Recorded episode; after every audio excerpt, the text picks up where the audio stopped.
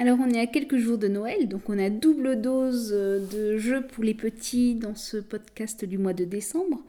Et donc nous allons parler de poules. Pic Plume chez Gigamic, à partir de 4 ans, on peut y jouer jusqu'à 9-10 ans, euh, même entre adultes. Alors attention, parce que c'est un jeu où vos enfants vont gagner les parties. Vous allez essayer de gagner, mais comme c'est un memory, euh, un memory tactique de déplacement, Oui, c'est plus facile pour les petits que pour les grands. Les durées des parties, c'est de 10 à 15 minutes et euh, on peut jouer de 2 à 4 joueurs. Côté matériel, on a des tuiles octogonales qui représentent la basse-cour et qui seront placées face cachée au centre de la table. Il y a aussi des tuiles en forme d'œuf qui seront placées tout autour de la basse-cour, qui seront donc placées face découverte et qui formeront le parcours qui sera emprunté par les poules.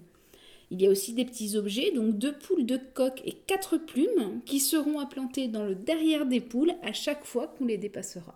Donc le principe, euh, vous l'aurez compris, c'est la mémorisation et du déplacement.